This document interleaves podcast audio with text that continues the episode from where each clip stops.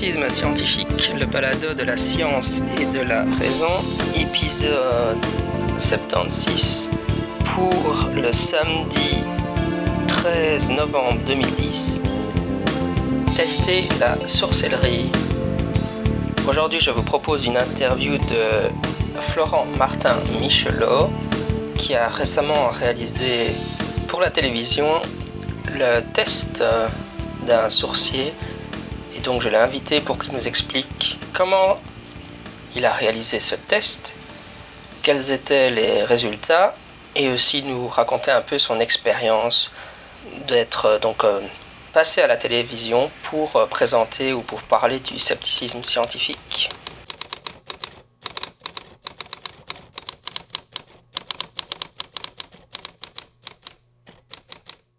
Aujourd'hui, je suis avec euh, Florent Martin Michelot, qui est un membre de l'Observatoire zététique et qui a réalisé récemment pour la télévision un test euh, d'un sourcier. Et euh, je l'ai invité pour qu'il vienne nous en parler. Avant de discuter de la sorcellerie, euh, est-ce que tu pourras un peu te présenter et aussi peut-être un peu comment tu es rentré en zététique et puis ton rôle dans l'Observatoire zététique, quelle place tu y occupes? Alors euh, donc euh, ben, j'ai découvert euh, la zététique un peu par hasard lors d'une de la première édition en fait de la fête de la science à à Grenoble, enfin la première édition dans laquelle il l'observatoire le ce qui s'appelait le cercle zététique à l'époque tenait un stand. Et en fait il tenait un, stand dans le dans un cadre universitaire qui était celui du du CIES euh, où donc une initiation à l'esprit critique était euh, était faite. Et donc je suis passé avec ma copine de l'époque. Et puis euh, alors que je flânais un peu sur les stands, je reviens. Et puis euh, quelqu'un en blouse blanche était en train de lui mesurer le crâne, euh, lui poser des questions. Et en fait il faisait un pseudo test euh, astromorpho-psychologique. Donc il vous posait plein de questions un peu ridicules quoi. Et puis derrière il vous sortait une feuille avec votre profil psychologique que vous deviez noter. Et puis évidemment, euh, en fait, c'était une collection d'effets puits qui était tirée dans une base euh, de, de, phrases un peu euh, euh préformatées, qui était tirée dans une base de données au hasard que les gens devaient noter. Et puis ça obtenait des bons scores. Et puis je me suis dit, mais qu'est-ce que c'est que ce truc-là? J'ai regardé un peu ce qu'il y avait autour sur les posters. Et je me suis dit, bon sang, mais je ne suis pas seul. Et en fait, j'étais sceptique depuis toujours, sans trop savoir ce que c'était que le scepticisme. Euh, et du coup, je, je me suis, euh, je me suis rendu compte qu'il y a des gens qui avaient formalisé ça, qui avaient un peu réfléchi euh, au concept, qu'est-ce que c'était d'être sceptique, et surtout, en fait, je, pense que j'étais pas un bon sceptique à l'époque pour une raison simple, c'est que j'étais sceptique sans savoir pourquoi. Il y a plein de gens qui intuitent qu'il y a des phénomènes paranormaux, il y a plein de gens qui intuitent qu'il n'y a pas de phénomènes paranormaux, et puis, euh, bah, mine de rien, tant qu'on connaît pas les dossiers, en fait, on sait pas pourquoi, on, se positionne aussi en termes de croyance, mais en termes de non-croyance, je dirais, sans avoir d'argument.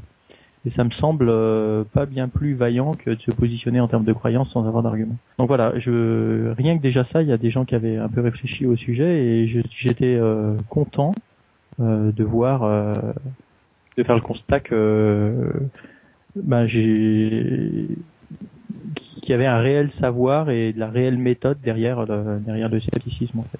Et tu me disais comment comment est-ce que j'ai rejoint l'observatoire zététique? Alors euh, de ça, donc j'ai rejoint euh, l'association qui euh, qui qui contenait qui, qui, qui faisait en fait que, que un ou deux membres, hein, plus les moniteurs. on a monté une association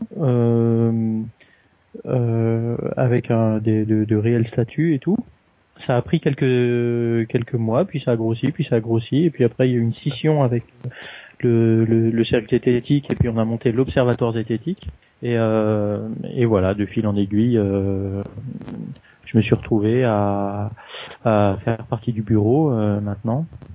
Enfin, depuis depuis quelques années déjà. Cette année je suis vice-président mais ça change chaque année puisqu'on a des statuts qui euh, qui euh, qui permettent de faire en sorte que il n'y ait pas d'éléphants qui s'installent au pouvoir et qui soient indétrônables. Donc on peut pas rester au bureau plus de trois ans de suite donc voilà, je suis euh, dans ma deuxième année au bureau, je crois. L'année prochaine, euh, je pourrais y être encore peut-être, je sais plus. Et il faudra que je quitte bientôt le bureau pour laisser la place à, des jeunes frais. Oui, de, de l'Observatoire zététique, tu es un des, des, plus visibles, en tout cas dans les médias. Euh, on voit régulièrement à la télévision. Euh. Raconte-nous un peu comment comment tu en es venu à... Parce qu'il y a un peu ce débat interne chez les sceptiques sur l'utilité d'aller sur les plateaux de télévision. Euh. Est-ce que en effet, oui. le, le, sceptique, ce qu'on appelle en anglais token sceptique, le sceptique de service qui a deux minutes clé en main vraiment un temps très court pour proposer un, un contre-éclairage sur le dossier en question et beaucoup pensent que c'est un peu contre-productif d'aller à la télé, qu'elle est un peu, enfin visiblement on te voit à la télé donc tu fais partie. Qu'est-ce que t'en penses? Alors, euh, bah, en effet, en interne, on a eu euh, souvent débat parce qu'on était déjà contacté assez régulièrement euh, par les médias, enfin, de manière assez ponctuelle quand même, et, et il y avait il y avait euh, donc un débat à chaque fois interne à la SAS hein, pour savoir si oui ou non il fallait y aller, si oui ou non euh, dans les trois minutes de temps de parole qu'on nous donnerait, on aurait le temps d'exprimer une opinion, et puis à chaque fois de se poser la question du format en fait. Est-ce que le est-ce que le type d'émission dans lequel on a envie d'aller permet, par exemple, est-ce que c'est une émission qui est en direct, est-ce que c'est une émission qui est montée, est-ce que euh, quand on nous donne 30, qu'est-ce que quand on nous donne euh, 3 minutes de parole, c'est intéressant de faire une interview d'une demi-heure. Donc euh, il y avait pas mal de débats là-dessus. Moi j'ai un peu réfléchi de mon côté pour savoir. Euh, bah, c'est un peu regrettable à mon sens euh, quand il y a le, le, le, mégaphone des médias et d'ailleurs euh, comment s'appelle Henri Brock le disait c'est qu'il y a, il y a quelques années enfin il y a une vingtaine d'années en arrière quand un, quand un guérisseur en fait euh, euh, le, le, le, le, champ de vision d'un guérisseur était en fait euh, son village plus les villages aux alentours. Aujourd'hui, hein, les guérisseurs, parce que c'est spectaculaire et parce que c'est un peu les, les, propos qui tiennent sont souvent un petit peu démagogiques, on, on, peuvent facilement passer à la télé quoi et toucher des millions de gens. Donc aujourd'hui, il y a vraiment l'information qui, euh, enfin l'information, c'est pas vraiment de l'information, c'est ou de l'information un peu spectacle en fait, qui euh, qui touche vraiment largement les gens. Et il me semble qu'il y a un, quand il y a un mégaphone comme ça, on peut pas faire l'économie euh, d'y apparaître. Euh, J'essaye. Euh, après, c'est vraiment le compromis euh, entre essayer de faire passer un message qui est fidèle, de faire en sorte que ce qui, ressort de l'émission est fidèle à, à aux, idées qu'on essaye de défendre. Et euh, donc on est sujet aux contraintes euh, des médias, à savoir des temps courts, des phrases courtes, des mots simples. Et, et, et en même temps, euh, je pense que un des gros intérêts pour moi, de, de, il me semble de, de, de, de causer un peu avec les médias, c'est euh, c'est pas seulement ce qui passe à l'antenne, mais c'est tout ce qu'il y a autour en fait.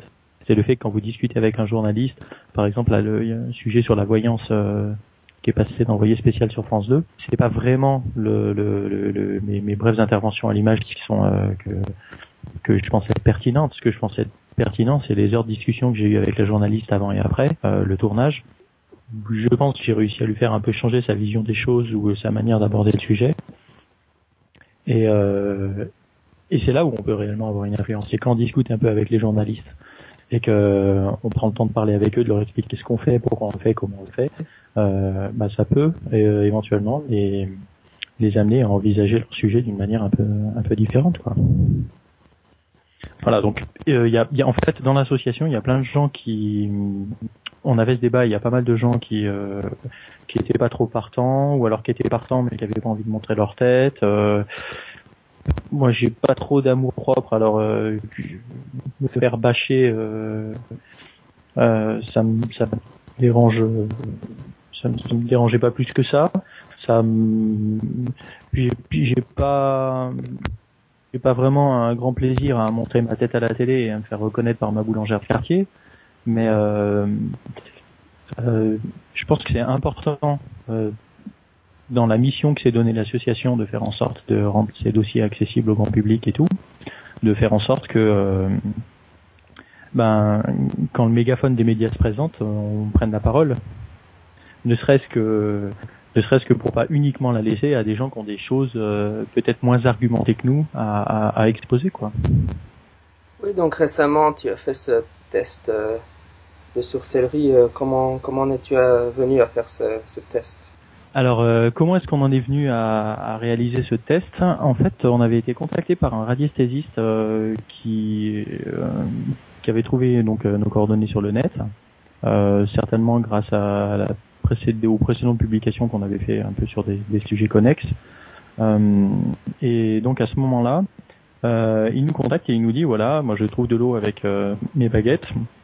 J'aimerais que bah, vous fassiez un test avec moi. Euh, alors on l'a contacté au téléphone, on a discuté de longues heures sur euh, donc bah, les, les spécificités de sa pratique, euh, qu'est-ce qu'on pourrait mettre en place comme test pour faire en sorte que ça fonctionne, comment est-ce qu'on pourrait maximiser les chances d'obtenir un résultat positif, positif et en fait, en parallèle, il y a une journaliste de TF1 donc, qui voulait faire un sujet dans le, dans le, dossier du journal de 20 heures c'est-à-dire le, le, sujet le plus long a priori. Euh, elle voulait faire un petit, euh, elle voulait faire donc un sujet sur les, magnétiseurs sourciers, bien que ces deux pratiques n'aient rien à voir. Et donc elle nous a demandé si on connaissait quelqu'un. Je dit bah oui justement, il y a un radiesthésiste qui vient de nous contacter. Et euh, donc sans lui donner son nom, j'en ai parlé au radiesthésiste et je lui ai dit voilà, il y a une journaliste de TF1 qui veut faire un sujet.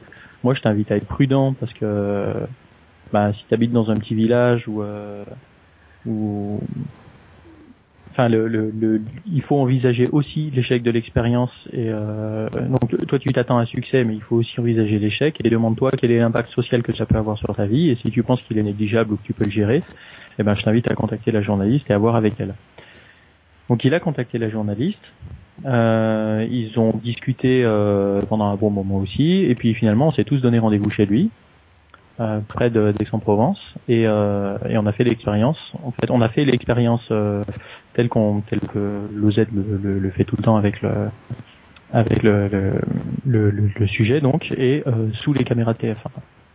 Donc il y avait différentes équipes qui menaient au point, qui, qui euh, déroulaient l'expérience quoi. Et donc moi je faisais pas partie de l'expérience, j'étais à côté et je restais avec les journalistes pour faire en sorte qu'ils qui euh, interviennent pas, euh, qui nuisent pas au, bon déroulement du protocole, quoi. Qu'ils aillent pas faire, par exemple, une interview du magnétiseur pendant qu'il est en train de faire son truc, euh, et puis qu'après il change d'équipe pour aller voir l'autre, quoi. Qui briserait le double aveugle. Ou, en gros, en quoi consistait un peu le, le protocole Tu peux nous l'expliquer euh ben, En fait, euh, donc conformément au, donc une des raisons pour lesquelles on prend le temps vraiment de discuter avec les, les sujets avant de faire des expériences, c'est que euh, c'est qu'il faut être au plus près de leur pratique au quotidien, c'est-à-dire celle qui donne des résultats pour eux. Hein. Euh, à savoir, ben pour lui, c'est il trouvait de l'eau, par exemple, avec dans les, les, les, les, tuyaux de son, les tuyaux d'arrosage de son jardin. Donc ce qui, est, assez surprenant pour moi, euh, vu que la plupart du temps les, gens demandent une quantité d'eau quand même un peu plus importante et puis surtout de l'eau euh, courante. Donc lui il trouvait de l'eau stagnante aussi et euh, et, et un, tuyau d'arrosage lui suffisait. Donc très bien, euh, je prends acte. Par contre, il disait qu'il fallait qu'il passe par dessus. Donc pour qu'il puisse passer par dessus ce tuyau, ce qu'on a fait, c'est que on a fait des petites estrades et on plaçait donc il y avait quatre tubes en PVC, quatre estrades, quatre tubes en PVC, quatre estrades qui étaient, qui étaient alignées les unes derrière les autres pour faire en sorte une sorte de petit couloir en fait, euh, une sorte de, podium. Euh, podium qu'il traversait en arrivant euh, et puis en dessus de chacune des quatre dalles, il pouvait dire si oui ou non il sentait euh, le tuyau qui avait été placé de manière aléatoire euh, dans un des quatre tuyaux en PVC. Voilà, donc on, déplaçait en fait un tuyau d'arrosage qui était rempli d'eau dans un des tuyaux en PVC pour masquer en fait le fait qu'il était là. Et euh, lui passait par dessus, il nous disait dans lequel des quatre euh, il sentait le, le, il sentait un signal quoi. Donc très important avant de faire l'expérience, c'est le test en blanc. Parce qu'il y a des gens qui nous disent oui, mais évidemment l'eau elle est pas stagnante, elle est stagnante donc ça marche pas, ou alors il n'y a pas assez d'eau, euh, évidemment ça marche pas. Alors évidemment, pour euh, s'assurer que les conditions expérimentales ne nuisent pas à l'expression du phénomène, du phénomène, euh, il y a un test en blanc avant, c'est-à-dire on lui dit voilà, on va mettre le, d'abord il scanne le terrain pour s'assurer que on n'a pas mis en place l'expérience à un endroit où euh, dessous il y aurait une nappe phréatique ou quelque chose comme ça qui pourrait le gêner. Donc il, a il, a quadrillé le terrain avec ses baguettes pour nous dire bah voilà le terrain est vierge de tout signal. On a posé les estrades à l'endroit qui lui convenait On lui a dit, on a mis le tuyau sous la plaque euh, numéro 4, est-ce que tu le sens bien? Il est passé, il a dit oui, en effet, je confirme, le signal est bien sous la 4. Maintenant, on l'a mis sous la plaque numéro 2, est-ce que tu le sens bien? Oui, je confirme, je le sens bien. Très bien, bah maintenant on va faire exactement la même expérience, sauf qu'au lieu de te dire il est sous la 2 ou la 4, on ne dira plus où il est c'est à toi de le deviner. Et sans l'ombre d'un doute, à chaque fois, il passait et il sentait très clairement un signal sous une des quatre plaques. La 1, la 2, la 3 ou la 4. Et donc nous, on notait. Hein, et puis on a comparé à ce qui en était réellement, euh, de, comparé au tirage aléatoire qui avait été fait avant. Euh, tirage dont euh, l'équipe de préparation euh, suivait les consignes. Et, euh, et donc dépouillement a posteriori, euh, une fois que l'expérience est finie, on développe, on, dépouille euh, l'intégralité des résultats d'un coup et, on compare euh, son score à ce que donnerait le hasard. Voilà, de mémoire, je crois, il fallait qu'il fasse mieux que 14 et il a fait 10. Donc voilà, on a déroulé tout ça euh, sous les yeux des journalistes de TF1. Euh, donc évidemment, ils en ont fait un résumé hyper court sans prendre la peine d'expliquer euh, ce que c'est une expérience en aveugle ou euh, de d'expliquer pourquoi est-ce qu'on avait randomisé le test en, faisant des tirages avec un dé ou d'expliquer pourquoi euh, pourquoi le seuil de 14 quand quand on fait l'expérience. Et bon ça montrait un peu ça. Et puis j'ai eu en fait j'ai eu le radiesthésiste il y a pas longtemps là il m'a rappelé au téléphone. Et il m'a dit que lui il était il était ravi en fait donc il bosse comme euh, agent de sécurité chez Eurocopter. Euh, et puis il m'a dit, bah, le lendemain j'étais à la guérite à l'entrée du parking et, euh, et, et tout le monde l'a reconnu quoi. Ah, je t'ai vu au journal et tout hier. Et en fait tout le monde l'a reconnu, mais personne n'a compris que l'expérience avait planté. Par contre tout le monde avait retenu qu'il était radiesthésiste. Quand tu conçois en fait ce genre de, de, de test, le dialogue avec la personne testée et puis surtout oui, comme tu disais, se conformer euh, à ce qu'il prétend être capable de faire, enfin tester vraiment sa l'interprétation telle que lui la présente est extrêmement important. Euh... Oui, et, et, paradoxalement, c'est ce que nous reprochent euh, les gens du GEIMI par exemple. Ils disent bah oui, mais vous vous conformez au, euh, quand vous quand quand vous voulez faire un test avec des cartes Zener ou ou pas des cartes Zener mais un comment s'appelle un, un Ganzfeld ou quelque chose comme ça, il faut si la personne vous dit qu'elle a besoin d'être relaxée, d'être allongée dans une pièce noire avec euh, avec euh, du Céline Dion dans les oreilles, bah vous vous le faites. Alors que alors qu'on sait très bien que ça marche pas. On sait très bien que ce qui marche c'est d'avoir des 2000 balles de ping-pong sur les yeux avec une lumière rouge et puis un bruit blanc. Dis bah euh, moi je trouve ça je trouve ça insupportable d'entendre un, un, truc pareil quoi. C'est-à-dire quand il y a quelqu'un qui vient avec qui a priori on sait qu'on a peu de chances d'obtenir un résultat mais qu'on pourrait être en face d'un phénomène qui est nouveau, au moins, je pense que c'est la, la, moindre des honnêtetés c'est de se conformer à, euh, à l'avis de celui qui pense être un expert sur le sujet, euh, pour essayer de faire, puisqu'il prétend avoir des résultats, maximiser les chances d'avoir des résultats dans les conditions qui sont les siennes. Alors, si c'est euh, les conditions qui sont les siennes, c'est d'avoir des demi-balles de ping-pong, une lumière rouge et un bruit blanc, bah, tant mieux. Si c'est pas le cas et qu'il faut faire autrement, avoir une lumière verte et puis écouter du Céline Dion, eh ben, ben Limi passerait à côté d'un. Bah oui, mais vous avez pas lu la littérature, donc euh, donc euh, enfin bref, je, je, trouve ça super paradoxal de leur part de dire qu'il y a un état de l'art sur le sujet et que quand on regarde cet état de l'art, ben en fait, euh, on, se demande à chaque fois où sont les résultats Enfin, je, bref, je, je vais pas trop parler du jeu parce que c'est vraiment tellement, c'est c'est un sujet qui est vraiment tellement large que que ça, ça mériterait euh, cinq balados à, lui tout seul. Il y a eu des grosses polémiques en fait qui se sont tenues sur le blog zététique.info euh, qu'on anime ou dans l'historique en fait on peut voir des euh, nombreux échanges avec les gars du GUMI c'est euh, moi je trouve ça un peu euh, affligeant, un peu regrettable et euh, je trouve que ça frise un peu l'arrogance euh. Pour juste aller au-delà du, du GMI, je pense que c'est une différence assez euh, fondamentale entre l'approche, la manière dont les sceptiques testent les prétentions paranormales et la manière dont les parapsychologues testent essentiellement parce qu'ils ont tendance à les parapsychologues veulent, enfin ils essayent de trouver des effets statistiquement très faible, tandis que les sceptiques enfin la, la, méthodologie que tu développes est celle classique de, de, des tests comme par le James Randi Million Dollar Foundation. Oui, mais c'est purement de la méthode scientifique, c'est-à-dire on, on, teste les hypothèses que avec les gens que pour lesquelles les gens viennent. Euh, les, un des reproches, par exemple, typique des gens du jeu IMI, c'est de dire mais vous vous intéressez pas à la bibliographie. Bah, très bien, mais quand on regarde ce qu'il y a dans la bibliographie, euh, on a envie de dire où sont les résultats et quand on demande aux gens du jeu IMI où sont les où sont quels sont les publics qui sont à lire, euh, qui euh, pour lesquels sans l'ombre d'un doute il y a des résultats reproductibles, bah, ils nous disent il y en a plein et quand on leur demande lesquels, ils nous disent bah il y en a pas. Enfin bref, c'est je trouve on est vraiment dans la rhétorique à ce moment-là. Et euh, moi c'est ça qui me dérange c'est quand on leur demande vraiment où sont les résultats concrets ils nous donnent des publis on regarde les publis on les critique on se rend compte qu'il n'y a rien dedans. Et dit oui mais vous avez pas lu il faut il faut tout lire pour se faire une opinion. Enfin bah, euh, je pense c'est vraiment et puis ce à quoi on en vient c'est euh, c'est donc à les entendre les, les, effets sont, sont sont allégués quoi et et sont avérés pardon et quand les et quand on y regarde de plus près en fait oui, c'est un effet très ténu, euh, très subtil, euh, qui est difficile à mettre en œuvre. Euh.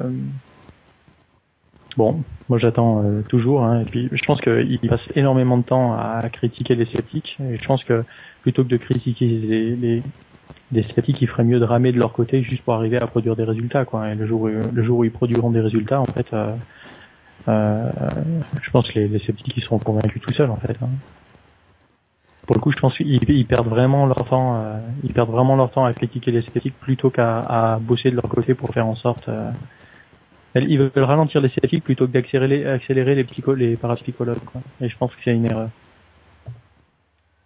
Oui, pour prendre, enfin, c'est intéressant parce que c'est une, une, des réactions que tu as par rapport à ce type de test. moi, je suis tout à fait pour ce type de test. Je trouve ça très important pédagogiquement euh, important. Voilà, exactement. C'est la dimension. Enfin, l'idée, c'est de, de, le faire aussi devant les caméras. C'est la dimension pédagogique de l'expérience. Parce que nous, sincèrement, au prorata du nombre d'expériences qu'on a fait, et puis euh, la radiesthésie, c'est pas un truc de vraiment neuf. Hein. Euh, on s'attendait pas à avoir un résultat positif. Hein. Je l'ai dit clairement au radiesthésiste avant qu'on fasse l'expérience. Je lui ai dit, tu sais, euh, historiquement, cette expérience, elle a déjà été faite un paquet de fois dans ces conditions, et à chaque fois, comme toi, les gens étaient convaincus qu'il y aurait un résultat, et à chaque fois, il n'y a pas eu de résultat. Donc je lui ai dit ça avant pour lui dire attention, euh, je t'invite toi à faire preuve de prudence parce que c'est réellement toi qui prends des risques euh, dans cette expérience et c'est pas nous en vrai. Parce que nous on est gagnant dans tous les cas de figure. Hein. Si l'expérience est un succès, ben alléluia, euh, on sera, on aura le prix Nobel comme toi pour avoir découvert euh, ton talent. Et, et, et si l'expérience elle plante, ben nous on sera pas surpris, mais toi tu le seras sûrement plus que nous quoi. Donc donc c'est vraiment lui qui c'est vraiment c'est vraiment les sujets hein, qui prennent des risques. Hein. Nous on n'en prend pas. Hein. Nous il y a vraiment la, une des raisons pour lesquelles on est des gens d'expérience, c'est c'est la, la, la, dimension pédagogique en fait. Euh. Et puis parce que c'est intérêt des les gens qui viennent nous voir, euh, ils sont ils sont ils sont tout le temps d'une bonne foi euh, absolue et et du coup on et puis c'est des gens super sympas quoi. Donc on passe toujours un bon moment avec eux en fait. Oui, tu as un peu répondu à, ma question à l'avance, mais c'est ça un peu du côté des sceptiques, tu peux avoir la réaction que bon, on, sait, que la sorcellerie ça fonctionne pas, donc c'est une perte de temps de faire ce genre de test. Ou euh, du côté euh, de, de, la James Randi Educational Foundation, la, la, sorcellerie est un des tests, enfin une des prétentions qu'ils reçoivent le plus. Alors ils ont pratiquement cessé de, de les tester parce que c'est une perte de temps. Euh, enfin, ça a été fait tellement de fois. Euh, oui, est-ce qu'on pourrait éventuellement imaginer que quelqu'un vous dise bah oui, euh, pourquoi pourquoi tester ça quoi, c'est l'affaire est entendue. Euh, pour des raisons pédagogiques. Nous justement, on, essaye par exemple à chaque fois, euh, avant de, de, donner cours, avant de dérouler un protocole un peu euh, compliqué, la première chose qu'on essaye de faire souvent, c'est c'est de, de, proposer un autotest aux gens. C'est-à-dire de leur expliquer ben, pourquoi les choses telles qu'ils les observent quand ils font un constat pragmatique au quotidien pourquoi est-ce qu'il n'est pas fondé ce constat Typiquement, par exemple, euh, bah, je suis allé dans un champ, mon pendule me disait de creuser là, on a creusé là, on a trouvé de l'eau. Donc c'est bien que ça marche. Ah oui, mais tu as creusé ailleurs pour vérifier qu'il n'y en avait pas, tu sais, parce qu'il y en avait sous tout le champ, par exemple, t'es sûr de gagner à tous les coups. Typiquement à Grenoble, euh, vous faites euh, et vous êtes tout le temps gagnant, quoi, parce que c'est impossible de donner trois coups de pelle sans, sans, sans tomber sur une nappe d'eau, en fait. Donc, euh, Il dit ah bah oui en effet et il réalise pas ce genre de truc. Donc on pointe du doigt en fait tous les biais euh, qui peuvent venir euh, euh, interférer et puis laisser à penser qu'il y, y, a un phénomène alors qu'il n'y en a pas. donc en général oui ils reconnaissent volontiers que ah bah oui ça il faudrait mettre ce biais de côté là, ça aussi et puis expliquer ce que c'est qu'une expérience en aveugle, l'intérêt. Et en général, ils adhèrent de manière inconditionnelle au, aux, conditions expérimentales, ils disent oui, oui, en effet, c'est vraiment la manière la plus objective de regarder les choses.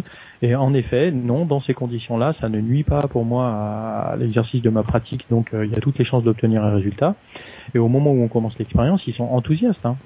Mais avant de faire ça, on leur propose un autotest, c'est-à-dire comment, avant de déplacer tout le Z pour faire une expérience, comment faire eux, de leur côté, ce genre de truc-là. Prenez un ami, ou faites tirer des trucs, mettez... Euh, général, on propose l'expérience, t'as une 10 verres d'eau, euh, tu te mets dessus avec ton pendule, euh, tu mets un chiffon, tu remplis, euh, tu remplis un seul des divers, tu mets un chiffon par dessus et tu dois le retrouver. Voilà. Et, euh, et juste faire l'expérience en aveugle. Hein. La plupart du temps, les gens, ils, ils ont même jamais fait une expérience juste en simple aveugle. Hein. C'est, impressionnant le manque de méthodologie en fait dans lesquels dans, dans, lequel on peut baigner quand on n'est pas un peu sensibilisé à, à cette méthode scientifique. Comment est-ce qu'il a réagi euh, à son échec euh? Est-ce que ça, ça entame réellement euh, leur conviction que leur don est authentique ou bien est-ce qu'il a essayé de rationaliser son échec ainsi Alors bah, c'est la beauté de la dissonance cognitive. Hein. C'est euh, euh, donc euh, bah, au début il y a le, le, le choc, hein, la surprise, hein, parce que nous on prend, on leur pose aussi la question. Donc on leur demande avant de dérouler après le test en blanc et avant de faire l'expérience, est-ce que vous pensez que les conditions expérimentales qu'on a mis en place sont bien? Et les gens ils disent oui souvent. Est-ce que vous et puis après l'expérience, est-ce que vous pensez que l'expérience s'est bien déroulée? Et si elle s'est pas déroulée, ce qu'on peut faire, c'est prendre la série qu'on vient de faire là, la déchirer, on la jette à la poubelle et sans la dépouiller, on rejette. Si vous dites par exemple j'ai été fatigué, il faisait trop chaud, ça n'a pas bien marché, on ne fait pas. Euh, et, et, très important, avant de faire l'expérience, on essaye d'évaluer un petit peu avec euh, les personnes, euh, bah, est-ce qu'ils sont capables d'encaisser, oui ou non, euh, le succès ou l'échec d'une expérience. Et s'ils ne peuvent pas euh, encaisser l'échec, le, le, hein, bah, on préfère ne pas faire l'expérience. C'est-à-dire si par exemple la personne elle est radiesthésiste professionnelle, qu'elle fait ça depuis depuis euh, de père en fils depuis des dizaines d'années et que et que et tout leur système de vie est basé là-dessus, euh, bah, le coût moral d'un échec d'une expérience comme ça en public avec euh, une association et des caméras de télé, euh, ce coût-là, il peut être, il peut être vraiment important, quoi. Et nous, euh, on est soucieux de faire en sorte euh, de faire euh, de faire en sorte de d'améliorer la société et pas l'inverse quoi. C'est-à-dire si euh, le lendemain de l'échec de l'expérience on retrouve le gars pendu au bout d'une corde euh, bah je suis pas vraiment sûr qu'on ait fait avancer les choses donc dans ce cas-là on préfère on préfère ne pas faire l'expérience plutôt que de la faire avec quelqu'un qui pourrait pas encaisser le succès l'échec. Donc bah, là manifestement le, le radiesthésiste était super enthousiaste. Il avait un plan B dans sa vie au sens où il vivait pas de la radiesthésie. Il faisait plein d'autres trucs à côté donc l'impact, euh, l'impact personnel pour lui était pas, monstrueux. Donc on a fait euh, l'expérience avec lui. Quand elle a planté, il a, bah, sur le coup, il a été euh, choqué. D'autant qu'il s'attendait à faire 100% de résultats justes. Et après, ben après, après, dissonance cognitive fait qu'on essaye de se trouver des bonnes raisons d'avoir d'avoir planté. Et bah lui, par exemple, ça a été de se dire, mais il n'y avait pas assez d'eau. Et donc, bah, je lui faisais pointer subtilement, euh, je lui ai remarqué subtilement que ben euh, il avait passé le test en blanc, quoi. Donc manifestement, de l'eau, il y en avait suffisamment puisqu'il arrivait à le détecter quand il savait où elle était. Donc on pourrait faire passer la scène euh, sous euh, sous sous les planchers, ça, ça a priori, ça marcherait pas mieux, quoi. Mais euh, moi, je suis toujours assez stupéfait de voir à quel point il pour essayer de se rattraper derrière et puis de de, de parce que c'est super séduisant en fait hein, quand on est dans une théorie euh, comme celle-là. Euh, euh, les gens ils trouvent de l'eau, mais après ils arrivent à guérir les gens aussi. Hein, certains avec leur pendule, euh, ils diagnostiquent des maladies pour certains. donc je pense qu'on est vraiment dans un système qui, qui fait un tout pour eux euh, c'est difficile de laisser tomber ça quand c'est vraiment une philosophie de vie, euh, une vision du monde, une perception du monde. Euh, euh c'est difficile d'abandonner tout ça d'un seul coup. Donc on, c'est plus facile de compliquer un peu sa théorie pour expliquer l'échec et de rester dedans que de tout remettre en cause d'un seul coup et d'en sortir. Donc je pense qu'il continue, à, il continue avec ses baguettes. Hein. Il a, je pense qu'il va, il va avoir Là, il avait déjà des baguettes qui étaient métalliques, qui étaient, coudées, au bout desquelles il avait mis des baguettes de, resto chinois en, bois. Je sais pas s'il va changer sa pratique et qu'il va rallonger un peu ses baguettes ou, changer quelque chose, mais euh, il est, en tout cas, il est vraiment curieux. Il garde ça comme une bonne expérience parce que euh, il a vraiment appris au niveau de la méthode. Euh, et j'ai peur que ça allait enfoncer un peu dans la radiesthésie encore au lieu de l'en sortir. Mais bon, je pense que la dimension pédagogique, elle est vraiment, elle est, elle est, elle est pas tant pour lui que pour euh, les gens qui regardent et qui lisent les dossiers, je pense. Comment ça s'est passé au niveau des, du, de ta relation avec les journalistes? Est-ce que tu étais content du résultat final ou euh, est-ce que tu euh, euh, oui et non au sens où on aimerait systématiquement en fait qu'il euh, qu'il euh, expose les choses de la manière dont on aimerait dont on l'aurait fait nous évidemment euh, accorder plus de temps.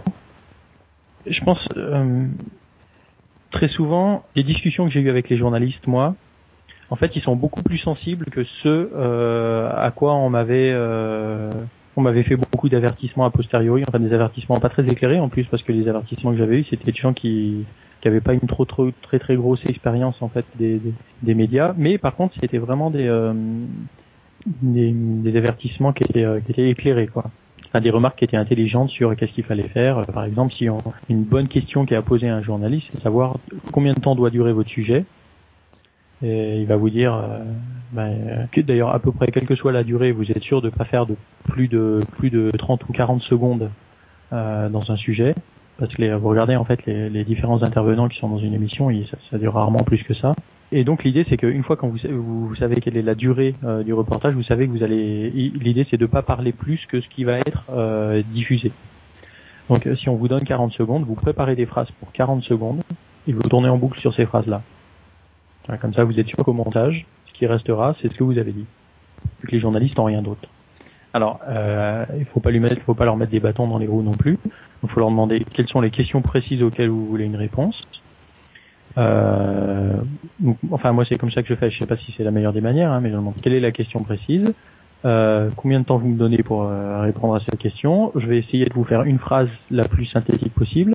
Et si elle, malgré tout, elle vous semble trop longue, donc il y a des mots trop compliqués, vous me la dites et je vous la refais. C'est-à-dire le montage, je préfère le faire moi et euh, ça vous fera gagner du temps à vous en plus. Euh, je préfère le faire moi en choisissant les mots qui, euh, qui vont être diffusés à l'arrivée que de parler une heure et puis après de me retrouver avec des petits bouts de phrases sortis de contexte ou euh, sans les nuances subtiles que je voulais y mettre euh, qui se retrouvent sortis comme ça quoi. Donc en fait ça fait des interviews qui sont assez courtes avec les journalistes la dernière fois que je suis monté à Paris pour parler des bracelets Power Balance là dans l'émission de la santé, en, en un quart d'heure, l'affaire elle était pliée quoi.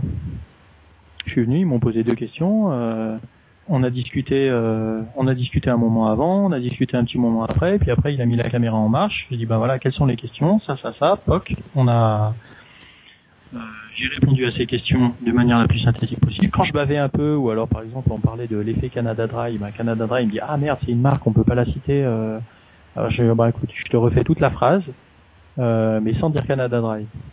Hop, et puis on refait euh, toute la phrase, en effet. Et je pense que, contrairement à ce qu'on me disait, euh, les, les journalistes, ils sont super partants hein, pour cette approche. Hein. Ça leur évite de faire du montage. Euh, euh, si vous répétez la phrase et vous êtes capable de redire exactement la même phrase, mais avec la petite euh, le, un petit point qui le dérange, euh, le fait qu'il une marque ou quelque chose comme ça, ils, ils, sont super preneurs en fait pour ce genre euh, d'approche quoi. Oui, juste pour euh, terminer euh, cette interview, euh, récemment j'ai vu des photos de toi en train de faire de la, de la chirurgie aux mains nues. Tu peux nous dire un peu ton expérience de praticien de chirurgien au main Alors, euh, ah oui, j'ai un, petit conseil. En fait, je me suis posé la. Donc, je sais pas si tout le monde voit ce que c'est la chirurgie à main nue. C'est les chirurgiens philippins font ça. Euh, bah, dans les pays dans lesquels la, la, la, médecine est pas très, la médecine scientifique est pas très accessible, il y a des, euh, des gens qui se proposent de venir euh, soigner les pathologies euh, plus ou moins graves à l'aide de, à l'aide de rien d'autre que leur manu en fait, hein, et de, de prières. Et et donc ils allongent, il y a même des agences de voyage hein, qui font venir des Européens ou des Américains euh, jusqu'aux Philippines. Et euh, quand euh, leur cancer est en phase terminale et puis que la médecine scientifique leur donne plus d'espoir, bah, les médecins, les médecins philippins, eux, viennent leur arracher les dernières, les derniers sous qui leur restent. En euh, donc vous allongez sur une table. Hein. L'opération dure en général moins d'une minute. Euh, parce que ça débite, hein, ils vont passer 200 personnes par jour, c'est assez impressionnant. Et donc euh, on vous palpe un peu le ventre et puis au bout d'un moment, euh, on a l'impression que la personne ouvre le ventre à l'aide de ses doigts, il y a du sang qui, qui, apparaît, il y a des petits bouts de tumeur et des bouts de viande qui sont sortis donc de ce corps, et puis à la fin on passe une serviette dessus et puis il n'y a pas de cicatrice et puis il reste plus rien et puis, puis la personne se sent mieux. Donc, donc voilà, j'ai montré ce, lors d'un colloque sur les illusions là, à la fac de Grenoble j'ai montré une vidéo où on voit un William Nonok euh, faire ça. Et donc j'ai reproduit après, euh, donc sur un volontaire en pleine santé, euh, l'expérience sur, euh, donc je l'ai allongé sur la table. Et donc l'idée évidemment c'est qu'on empalme une petite capsule de sang dans laquelle il y a des bouts de viande et euh, qu'on casse la capsule dans la main, on sort les petits bouts de viande, et puis il y a des effets un peu euh, qui permettent de faire croire qu'on fait rentrer le doigt ou la main à l'intérieur du corps, alors qu'en fait on la plie à la surface du corps. Mais euh, vu de l'extérieur et vu de loin, c'est euh, c'est toujours impressionnant parce qu'il y a du sang qui apparaît de nulle part, parce qu'il y a des bouts de des sortes de tumeurs ou des bouts de viande qui sortent de nulle part aussi, et qu'à l'arrivée, quand on sèche, il n'y a pas de cicatrice. Donc moi la question que je m'étais posée, c'est comment est-ce qu'on fait une capsule qui est facile à crever, qui est étanche et et en fait, je pense que le mieux, c'est de prendre de la peau de boudin ou quelque chose comme ça. Parce que moi, je l'ai fait avec du plastique. Le problème, c'est que pour percer la capsule, bah, il faut. D'ailleurs, on l'entend sur certaines chirurgies à main. Au moment où la personne ouvre le truc, on entend une sorte de spock parce que la capsule est trop rigide. Alors, j'avais fait des tests avant avec des gants en latex ou des choses comme ça. Le problème, c'est que le gant en latex, bah, il est souple. Alors, donc, on appuie dessus, il se déforme, il se déforme, il se déforme. Et au moment où il pète, on en met partout. C'est absolument immonde. Alors bon, là, moi ma capsule était semi-rigide et au moment où je l'ai fait euh, un peu éclater, en fait, il y a eu un petit jet qui est parti et qui a même éclaboussé du sang sur le, le visage du patient, ce qui a provoqué l'hilarité générale. Mais euh, comme c'était fait sur un mode pas sérieux, mais un mode plus léger, euh, c'était de c'était de bon augure. Voilà, donc je pense l'idée, le, le, mieux, c'est de prendre une sorte de peau organique, d'autant que cette peau organique, après, on peut la sortir comme étant un déchet du corps. C'est assez visuel. Et ce sur quoi moi je voulais mettre l'accent en fait euh, lors de, de, de, cette intervention sur le colloque des illusions, c'est pas tant les euh, pas tant les illusions telles que telles qu'elles sont faites, hein, parce qu'on en a on en a des vachement plus impressionnantes quand on va au dans des spectacles de magie ou des choses comme ça. Mais c'est surtout les réactions du public auxquelles j'invitais les, les, les, spectateurs de, de, faire attention. C'est les réactions du, du quand je montrais une vidéo de du Yuri Geller par exemple ou de, ou de Satya Sai Baba qui est en train de, de, de, vomir un œuf en or, on se dit mais le tour il est pathétique. Bah oui mais regardez, il le fait en face de 50 000 personnes et ces 50 000 personnes là, elles sont bluffées. Voilà et c'est ça qui est, qui est c'est c'est ça qui est, qui est, qui est super impressionnant à mon sens, c'est que c'est que quand on connaît le tour, évidemment, c'est euh, pathétique, et quand on connaît pas le tour, eh ben on peut se laisser piéger, et se laisser piéger quand c'est vendu un peu avec de l'ésotérique ou un système de valeurs ou une pensée ou alors un accès à la vie éternelle ou, euh, on, on peut vraiment adhérer à ces trucs-là sur des bases qui sont euh, qui, sont de l'illusion en fait. Et, donc ça vous paraît ridicule, mais dites-vous bien que quand vous connaissez le truc, ça paraît ridicule, mais quand on ne connaît pas le truc, ben, ça paraît bluffant quoi. Et pareil pour Yuri Geller, et pareil pour euh, pour la chirurgie à main nue. Quand on connaît le truc, c'est super rigolo. Quand on connaît pas le truc, et ben et qu'on est en phase terminale de cancer et qu'on n'a plus que ça, et ben et ben on se dit ben de toute façon j'ai rien à perdre donc j'y vais. Je sais pas si c'est toujours une bonne idée. Dernière question, euh, sur quoi tu travailles pour le moment et quels sont tes, tes projets futurs? Parce que tu as l'air d'être bien occupé, tu es toujours en train de faire de nouvelles choses, donc euh, Qu'est-ce que l'avenir réserve à Florent Martin? Alors à très court terme, il y a la fête de la science là, qui se déroule euh, jeudi, vendredi, samedi, dimanche prochain. Euh, à l'époque où tu vas passer le podcast, je pense que ça sera déjà peut-être fini. Euh, mais mm, oui, donc il y a la fête de la science là qui, euh, qui arrive très proche et euh, euh, on va essayer de continuer l'aventure médiatique, mais mm, avec des productions maison en fait. Euh, L'idée c'est que puisque souvent on se plaint de pas avoir assez de temps dans les médias pour dire ce qu'on a à dire ou ce genre de choses, l'idée ça serait de produire une émission à nous donc on a on a plein d'idées hein, pour le moment, donc je vais pas dévoiler euh, toutes les différentes idées parce qu'il faut garder un peu de mystère aussi. Euh, mais je pense qu'au moment où ça, on va essayer de faire ça bien. Euh, on va essayer de faire plus d'un épisode en fait avant de commencer à les diffuser. L'idée ce serait d'en enregistrer au moins 6 ou 10 avant de commencer à les diffuser. Est-ce que vous envisagez Et puis euh, euh, sur le net ou, à la, ou dans la TV alors euh, moi j'ai des idées assez assez précises encore de, de, de ce que j'ai envie de faire comme de, comme concept. Euh, je pense que euh, la diffusion elle sera sur le net, hein, euh, clairement euh, pour commencer avec sur des plateformes genre YouTube ou ce genre de choses. Il y a déjà des réseaux de distribution en fait euh, vidéo qui sont assez au point. Et j'ai un ami qui bosse dans, dans, dans, dans la production audiovisuelle en fait. Et bah, donc l'idée, ça serait éventuellement de bénéficier un peu de son expérience pour arriver à faire quelque chose d'un peu plus, un peu plus télégénique que euh, internetogénique, de manière à ce que, je sais pas si à terme on peut vendre ce programme à une chaîne de télé, bah, alléluia quoi, mais euh, c'est, pas l'objectif premier. Mais si on peut faire en sorte qu'on soit plus dans les canons, enfin qui dans un canon, dans un un canon ou une, une, une forme euh, qui correspondent à ce qui pourrait être diffusable sur une chaîne de télé, tant mieux. Tant mieux. Je pense, euh, je pense à un truc plus court que par exemple, il y a, y a, une, une, la meilleure émission de vulgarisation euh, scientifique en France, je pense, c'est pas sorcier, euh, qui passe sur la 3 là, et de loin, je pense. Et c'est un truc qui est assez long, d'où l'idée c'est qu'on fera un format de vidéo qui euh, est de 5 à 6 minutes maximum, et 5 à 6 minutes maximum sur lesquels on, a, on, on, on part sur un concept bien particulier, de, enfin un sujet bien particulier, comme par exemple on va parler de la radiesthésie. Alors on va pas faire un historique total de ce qui s'est passé, mais parler de la radiesthésie et de répondre à des questions simples de bah, qu'est-ce que c'est que la radiesthésie, euh, comment tester la radiesthésie, qu'est-ce qui nous laisse à penser qu'il y a des effets, qu'est-ce qui pourrait nous laisser penser qu'il y a des effets alors qu'il n'y en a pas, euh, et comment faire, comment mettre en place une expérience euh, euh, rigoureuse pour essayer de voir les choses telles qu'elles sont et pas telles qu'on a envie de les voir. Voilà, donc à chaque fois, c'est essayer de répondre à des questions aussi simples que ça, euh, sur des sujets divers et variés comme la radiesthésie, la voyance ou ce genre de choses. Ou alors parler de euh, d'outils purement scientifiques comme euh, euh, ou de, de, de, de, principes esthétiques, quoi. Voilà, qu'est-ce que c'est qu'un un, erreur d'attribution causale ou ce genre de choses, tu vois. Oui, dans le monde anglo-saxon, il y a Brian Dunning qui, a fait, qui fait. Voilà, voilà. Il a, il fait in fact. Ouais, voilà. Donc c'est, c'est, c'est euh, voilà, ce genre de format qui est assez intéressant, je pense. Euh, nous, on a un autre concept. Euh, dont je vous laisserai la surprise euh, quand on le fera, qui, qui devrait être un peu plus, euh, être un peu plus funky. Euh, mais bon, je préfère pas en dire plus. pour pas générer de trop gros espoirs ou de grosses désillusions ou de ou, euh, ou, ou couper l'arbre sous le pied à notre effet de surprise. Ok, je comprends.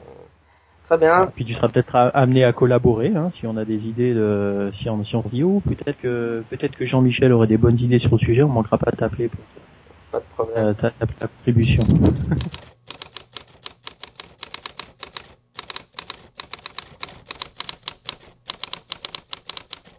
Nous voilà arrivés à la fin de l'épisode. Si vous appréciez Scepticisme scientifique, n'hésitez pas à mettre une note sur iTunes et à laisser un commentaire. Cela aide les autres utilisateurs à trouver le balado et merci à ceux qui l'ont déjà fait. D'ici là, la semaine prochaine, sceptiquement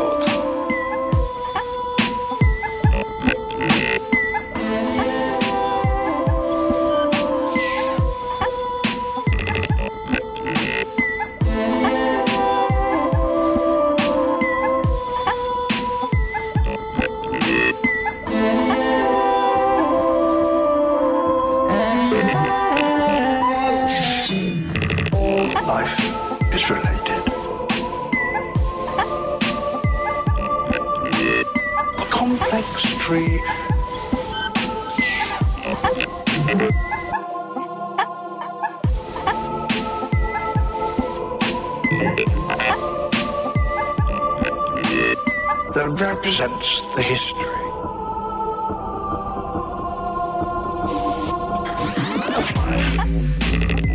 of life. The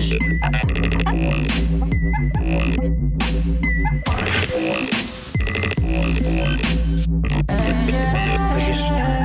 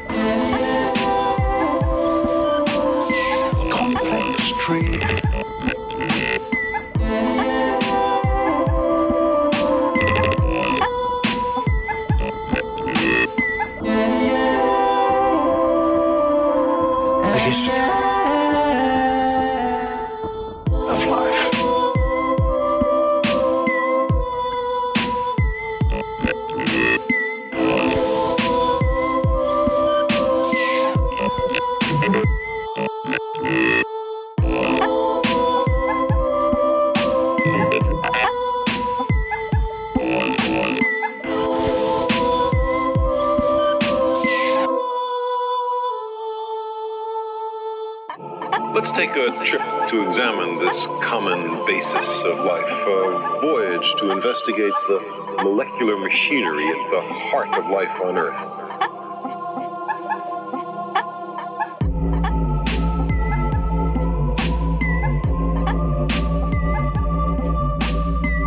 Life is related.